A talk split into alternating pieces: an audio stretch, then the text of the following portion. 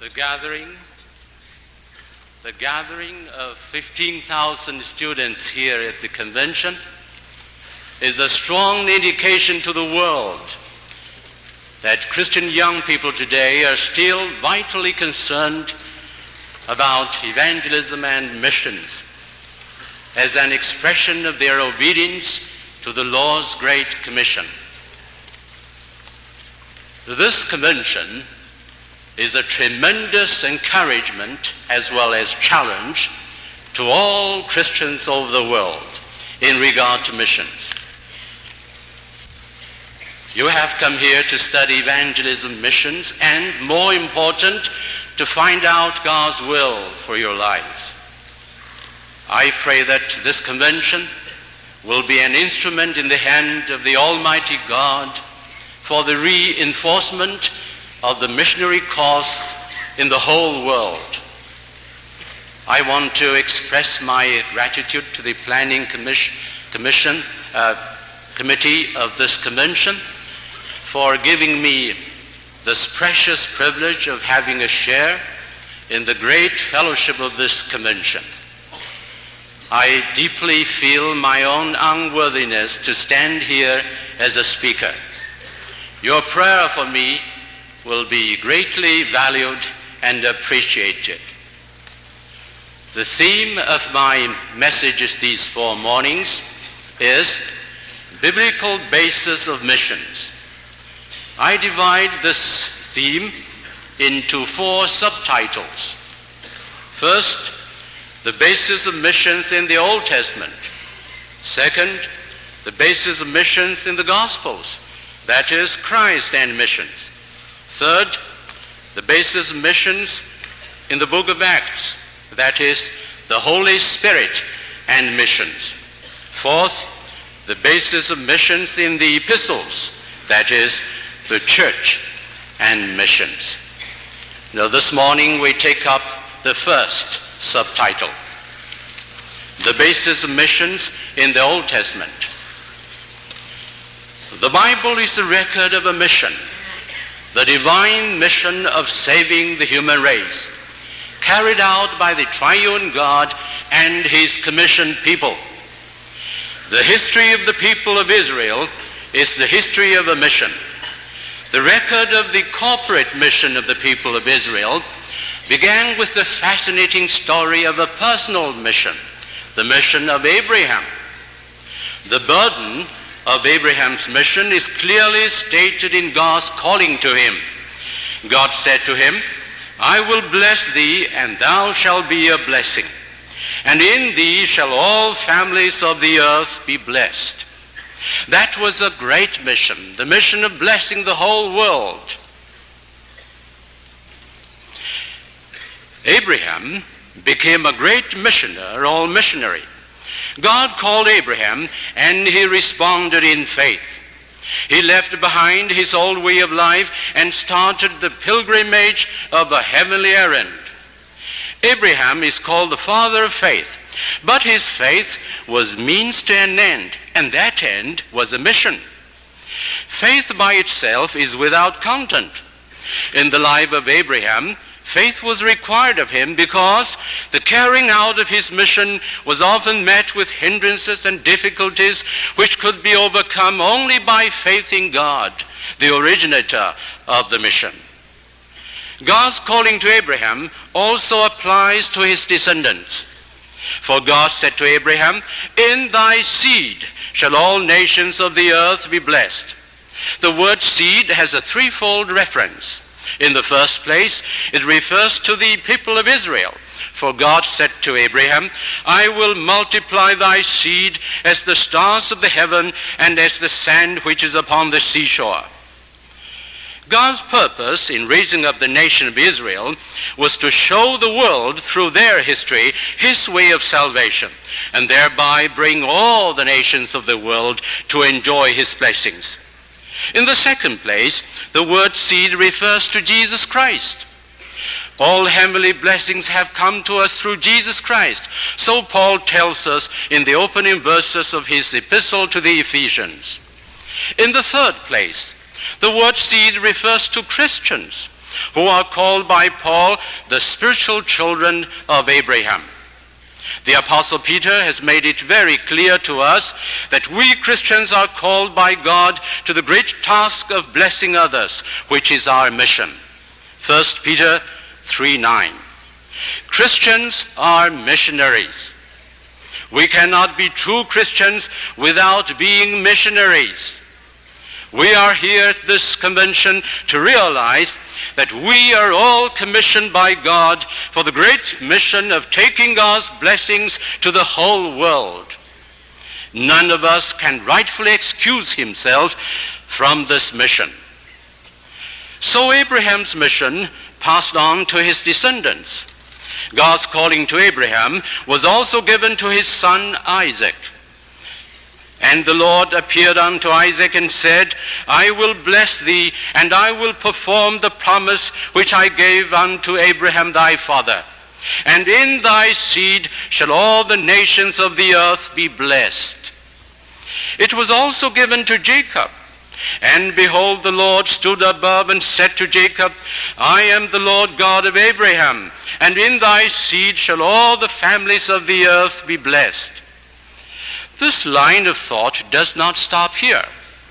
Through the mouth of Jacob, a great blessing was given to Joseph, who was the next link in the line of this mission. We read in Genesis chapter 49, verse 22. Joseph is a fruitful bough whose branches ran over the wall. What a beautiful metaphor for a vessel of blessing. We can therefore say that the spiritual trademark of the patriarchs of the people of Israel was blessed to bless. Then this note of mission suddenly disappeared from the time of Moses onward, when the people of Israel were engaged in a desperate struggle for survival of existence and for maintenance of their faith in Jehovah. The general tone of this period naturally and necessarily became one of separation from other nations in order to keep their heads above the water of the influence of heathen corruption and degeneration. They were in a great danger of losing their spiritual identities and of being carried away by the flood of conformity to the lifestyle of their immediate neighbors. This historical background provides us with the light in which we see the true perspectives of the need of both the positive and negative aspects of the Christian life. Positive, to be means of blessing to other people. Negative, to be kept from drifting into conformity to the world, which in its principles is opposed to our mission of blessing others. These two aspects make up the divine balance which we must maintain in order to travel on the right path. Then time came for God to remind his people again of their mission. God did it through the prophets. In the utterances of the prophets, we again see the people of Israel in the hand of God as vessel of blessing for the whole world. Their mission was definitely and clearly to go beyond their national lines and aim at the bringing of all nations to a true knowledge of God. The teaching of the prophets tells us at least three things that have to do with missions. First, the universality of God's claim. Second, the universality of God's plan of salvation. Third, the universality of the messianic kingdom. Now, first, the universality of God's claim and missions.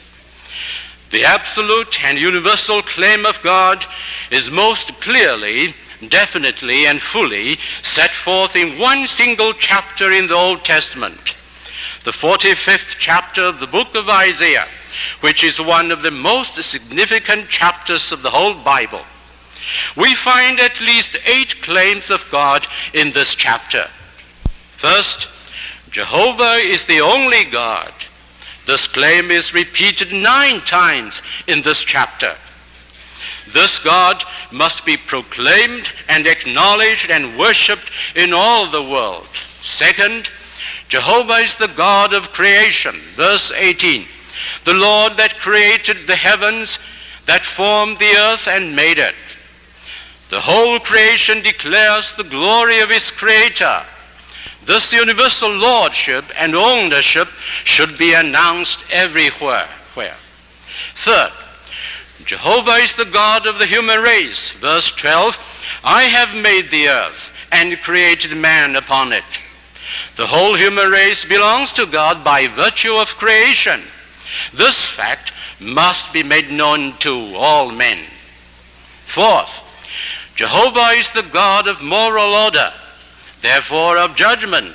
Verse 8, let the skies pour down righteousness. I, the Lord, have created it. There is only one moral order in the world, and that is the order established by God, and he is therefore the only judge. Fifth, Jehovah is the God of history. Verse 11, Ask me of things to come. Who hath declared this from ancient times? Have not I the Lord? God shapes the history of mankind and directs it toward the final fulfillment of his plan. Now this is biblical philosophy of history which lends great support to world evangelization. Sixth, Jehovah is the God of revelation. Verse 19, I have not spoken in secret. God has not left the knowledge of him to the secrecy of the subtle reasonings of the wise, but has manifested it through the prophets for all men. Seventh, Jehovah is the God of salvation for all men. Verse 22, Look unto me and be ye saved, all the ends of the earth. Eighth, Jehovah is the Lord of all men. Verse 23, Unto me every knee shall bow. This is a microscopic presentation of almost the whole Christian doctrine. All these universal claims of God require worldwide action in evangelism and missions. Second, the universality of God's plan of salvation and missions. In the minds of many of the prophets, the scope of God's plan of salvation certainly went beyond Israel and included the Gentiles. The prophet Isaiah said, Neither let the son of the stranger that hath joined himself to the Lord speak, saying, The Lord hath utterly separated me from his people. The prophet Zephaniah prophesied that all nations will call upon the name of God. He said, I will give to the people purified lips, that all of them may call on the name of the Lord. The concept of purification was no longer exclusive with the people of Israel. The prophet Malachi made it clear that the right of worshiping God was going to be bestowed upon the Gentiles. From the rising of the sun unto the going down of the same, my name shall be great among the Gentiles, and in every place incense shall be offered unto my name, and a pure offering, saith the Lord of hosts.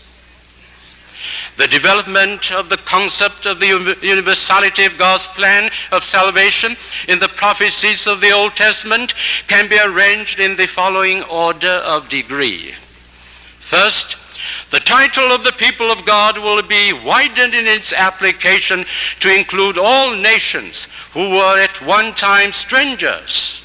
The prophet Hosea said, I will say to them which are not my people, Thou art my people and they shall say, Thou art my God. Second, the once closed house of God will be open to all nations who will rejoice with the people of Israel in the praise of God. The house of worship will be no longer the peculiar privilege of the chosen people. It was against this background that the prophet Isaiah said, His rest, referring to the house of God, shall be glorious. Third, the Messiah's flag of love and protection will be flung over all nations. He will no longer be a national savior, but savior and king of the whole earth. The prophet Isaiah declared that there shall be a root of Jesse, referring to Messiah, which will stand for an ensign of the people. To it shall the Gentiles seek. Fourth, Nations will be partakers of God's forgiveness of sin. The grace of purification will be granted to the Gentiles as much as to the people of Israel. The prophet Isaiah said, and he will destroy in this mountain the face of the covering cast over all people, and the evil that is spread over all nations. He will swallow up death in victory. And the Lord God will wipe away tears from off all faces. And the rebuke of his people shall be taken away from off all the earth. For the Lord hath spoken it. The redeemed people of all nations will commune with God with clean lips. Fifth, the Gentiles will turn away from their ways of iniquity and glorify God. Sixth, people of the ends of the earth will be taught of God's truth, and the isles shall wait for his law. Seventh, the redeemed of God in the whole world will walk in the light of God. I will make judgment to rest for a light of the Gentiles. Eighth, not only that the Gentiles will join the people of God, but also that they will be found in the leadership of the people of God. They will be priests and Levites. I will also of them, referring to the Gentiles, for priests and Levites, saith the Lord. This concept was far too advanced for the average Israelite to understand. All this was going to be done through the instrumentality of the people of God. It was the prophet Zephaniah who used the clearest words to delineate the mission of Israel. He said, It shall come to pass that as ye were a curse among the heathen, O house of Judah and house of Israel, so will I save you, and ye shall be a blessing. Zephaniah pointed out the failure of Israel. They were a curse. How miserably they failed in their mission. But God did not give them up. He was going to save them and help them to carry out their mission, to be a blessing to the whole world. Third, the universality of the Messianic kingdom and missions. The concept of the Messianic kingdom is essential and central in the Old Testament prophecies. Again, the scope of this kingdom far transcends the boundaries of Israel. The idea of mission is intrinsically present in the universality of the Messianic kingdom. I'm going to mention three things about the Messianic kingdom. The king, the capital, and the dominion. The king of the Messianic kingdom has a threefold role as servant, as prophet, and as ruler. The Messianic king as a servant and missioner is a most significant and profound concept in the sublime prophecies of the book of Isaiah. And it is one of the wonders of God's plan of salvation. The Messianic king had a mission, the fulfillment of which involves suffering and sacrifice on his own part. As the servant, the king's visage was marred more than any man, and his form more than the sons of man. The prophet Isaiah also emphatically pointed out that the sufferings of this servant king sprinkle many nations, which means that the efficacy of his sacrifice reaches the whole world. The Messiah is king, servant, prophet. His role as prophet is by no means the slightest of his, of his offices. He shall be exalted and extolled and be very high. Kings shall shut their mouths at him. For that which had not been told them shall they see, and that which they had not heard shall they consider. To the Gentiles the Messiah will be their light, the light of truth, wisdom, and judgment.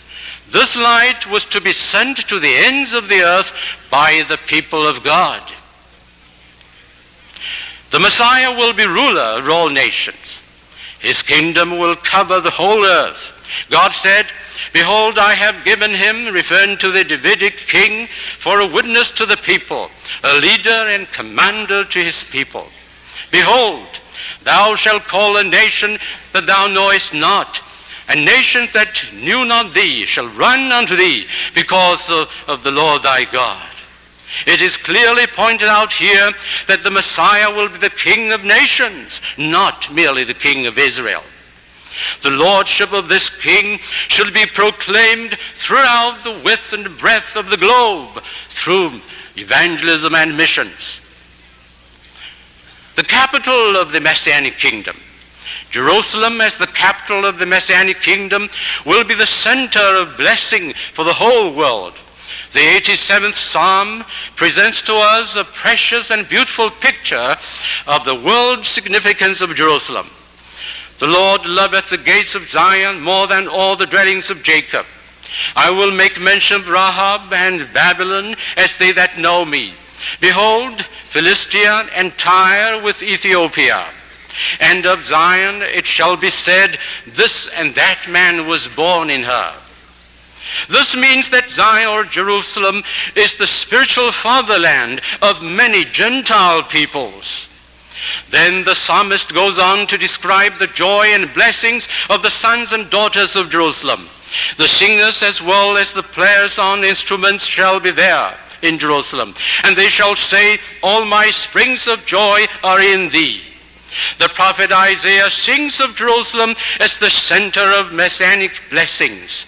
The Gentiles shall come to thy light, and kings to the brightness of thy rising. In regard to the dominion of the Messianic kingdom, the prophet Zechariah cries in prophecy, Behold, thy king cometh unto thee. He is just and having salvation, lowly, and riding upon an ass and upon a colt. His dominion shall be from sea even to sea, and from the river even to the ends of the earth. Evidently, this wonderful prophecy has been fulfilled in Jesus Christ, who entered Jerusalem on a colt and whose spiritual dominion is from sea to sea, even to the ends of the earth. All this has been brought about by God through missions. Even God has done it in the past. He is doing it at the present time. I'll skip the next section on the prophet's missionary visions now, for the last part of my message this morning, let us do some thinking about the crises in the history of Israel regarding their mission. The first crisis was Abraham's Haran. Abraham's Haran. Abraham, as great as he was in faith, had his failure. He stopped short of God's calling when he discontinued his journey at Haran halfway between his native country and the land where God wanted him to go. But thanks to God, he only stopped there for a limited period of time. God called him again and he rose and pressed on. In regard to Abraham's experience, let us take special notice of two things which are of special importance. In the first place, God asked him to get out of his own country and from his kindred and from his father's house unto a land he would show him. That was an absolute condition which Abraham must fulfill before he could reach a place where he was blessed and became a blessing to others. We are reminded here that we must be willing to have a radical departure from our accustomed way of life, which is so natural and so easy to our self-centeredness, and move on to a new path of life, which is right, rightly called the land of milk and honey, because it is spiritually fruitful. Abraham was faced with a tremendous choice, a choice on which hanged not only his, his own destiny, but also the destiny of a nation, and indeed the destination, the destiny of the whole world. It was a most serious crisis. Abraham made the right choice and he obeyed the call of God. The change of his name from Abram to Abraham is a beautiful symbol of the transformation that took place in his life. Abraham means exalted father, but Abraham means father of nations. This change of name indicates that the center of Abraham's life moved from himself to his relationship with others. Abraham's offering of his only beloved son as a sacrifice to God was the peak of his life of self-negation. Immediately following the selfless act, God reiterated his great promise to him. In thee shall all the families of the earth be blessed.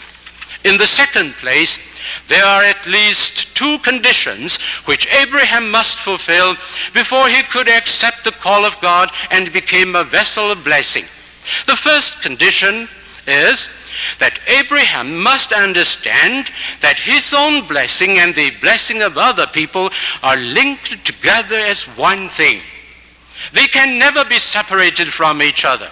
He could not take the one and leave the other. The two form one organic whole. Abraham did understand this twofold nature of the call of God, and he obeyed. God always hides his blessings for us in our willingness to be a blessing to others. God hides his love in his commandment. God hides his rich rewards in our obedience. God hides his best treasures in a self-denying life. God's ways are higher than our ways. Christ says, Give, and it shall be given unto you. Good measure, pressed, pressed down and shaken together and running over, shall men give it into your bosom. The second condition is that Abraham must have faith before he could accept the call of God to be a blessing. Because trial and hardship are involved in such a life. Many times in his life, things seem to go against the promises of God. God's promises to him had to do with three things his seed, the promised land, and the nations. But he was greatly tried in all these three aspects. God promised to give him the land of Canaan, but he arrived there only to find it already occupied by others. God promised to give him a son, but he had to wait for 25 years. God promised that he would be a blessing to nations, but he actually brought trouble to the land of Gerar. In view of all this, he simply must have faith before he could stand firm in face of all these trials. Today, we too must have faith before we can have victory over all the forces that assemble to drive us away from the path of blessing. The second great, great crisis in the history of Israel rose when the Israelites began their wandering in the wilderness. They had crossed the Red Sea and had been delivered from the land of slavery. But that was only the beginning of their salvation. They were saved, but saved for what? Certainly, they were not saved in order to wander in the wilderness. They were wandering away their lives. What a tragedy. Unless they stop wandering and cross the river Jordan, their salvation from Egypt would be contentless. They would never inherit the land of promise and fulfill God's plan. They wandered for 40 years in the wilderness. They squandered away most years of their lives in barrenness of life. What a heartache the wandering life is a life without goal and purpose. It never gets anywhere. It will finish in bitter emptiness. But the grace of God did not fail. There were Joshua and Caleb and those who followed them in crossing the river Jordan, and they inherited the land of promise. The third crisis in the history of Israel took place when they faced the issue of choosing between Jehovah and man as their king. At this most critical hour, they made the tragic decision of enthroning man instead of God. Man taking the place of God always results in self-centeredness, which is the root of all sin and miseries. When man rebels against God, he in fact rebels against his own good. In rejecting the rule of God, man takes the only alternative left for him, the alternative of falling under the tyranny of self. The situation of man today is essentially the same as 3,000 years ago when the people of Israel made the tragic mistake. The modern man is trying his best to get rid of God, and he has indeed set up his own kings under whose reign he suffers merciless slavery. There is the king of sex, there is the king of drugs, there is the king of violence, there is the king of meaninglessness of life. Man has become a curse and a burden to himself as well as to others instead of a blessing. Today, under the cloak of freedom, man is suffering slavery. One of the popular slogans today is that man has come of age and has no longer need of God. Yes, God is dead and man is free, free to fall under the yoke of standardless subjectivism and self-centeredness, which has the promise of becoming the worst tyranny ever known yet. The fourth crisis, fleeing from the errand of peace. God in his grace planned to save the people of the Gentile city of Nineveh, and he revealed his mind to Jonah. God commissioned Jonah as a missionary to take the message of reconciliation to Nineveh. But being preoccupied with a narrow and misled patriotism, he fled away from his mission and went to Tarshish instead of Nineveh. This attitude on the part of Jonah shows how ignorant the people of Israel were in regard to their mission. It seems that by this time in the history of the chosen people, the significance of God's calling to Abraham had more or less completely gone out of their minds. It is a great tragedy that Jonah as a prophet should have lost sight of God's main purpose in all his plan. Jonah was a man of contradictions. His name Jonah means a dove, which is symbolic of peace, yet he refused to be a messenger of peace. He was a prophet who should understand the will of God and obey it and help others to obey it, yet he acted contrary to the explicit commandment of God.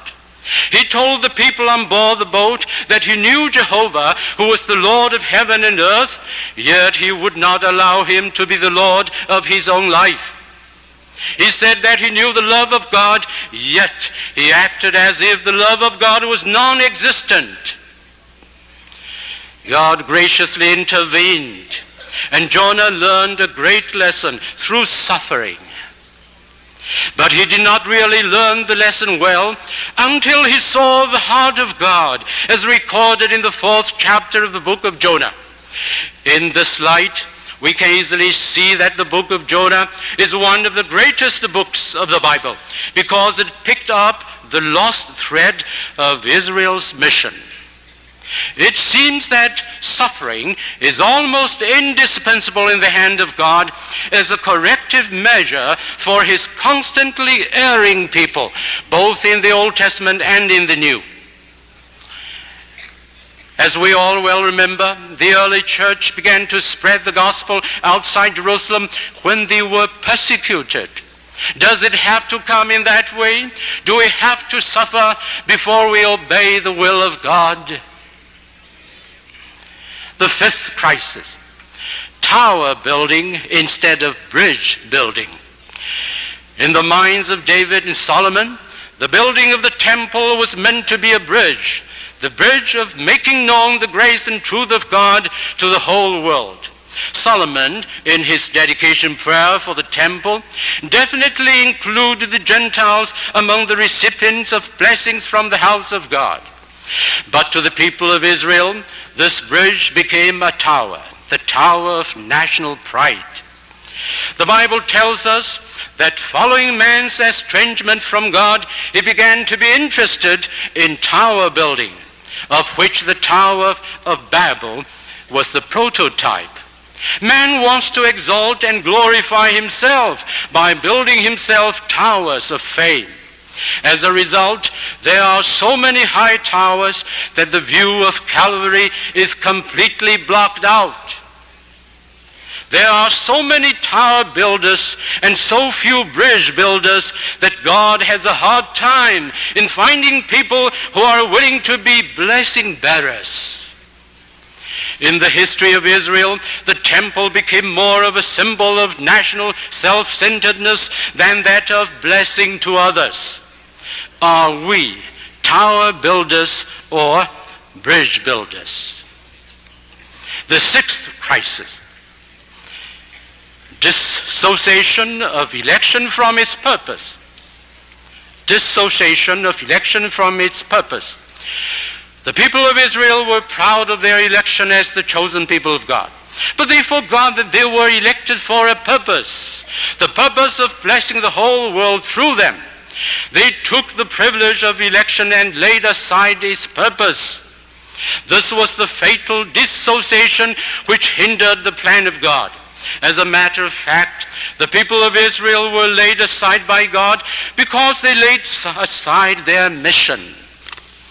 The Apostle Paul has made it very clear to us in Romans 11 that the people of Israel lost their privilege exactly because of this failure and that God, in his infinite wisdom, made use of their failure to bless the whole world by putting the church in their place. Shall we commit the same fatal mistake? If we believe that we as Christians are the elect people of God, shall we too take the privilege and lay aside the responsibility? When the Apostle Paul talked about predestination, he did so against the background of active evangelism. The biblical doctrine of predestination is not merely the statement that some people are preordained by God to eternal life, but it is that statement plus active evangelism, which is its living context. Truth taken out of its living context is no longer truth. The doctrine of election as related to the people of Israel and the doctrine of predestination as related to Christians have one basic thing in common. That is, both of them mean election and mission. The seventh crisis, Esther's great decision. The destiny of the Israelite people hinged on Esther's decision. Whether he chose to care for her own privilege and pleasure in the Persian palace, or she preferred risking her life for the good of her people. It was only too easy for her to decide on the former, as we often do. But the strong and resolute voice of one man of God influenced her and guided her thinking, and she made the right decision. Her soul was shaken by the challenge of Mordecai, who said to her, And who knowest whether thou art come to the kingdom for such a time as this? Then she began to think of her responsibility in the light of her privileged position as the queen of the empire. And that altered the whole fate of the people of Israel.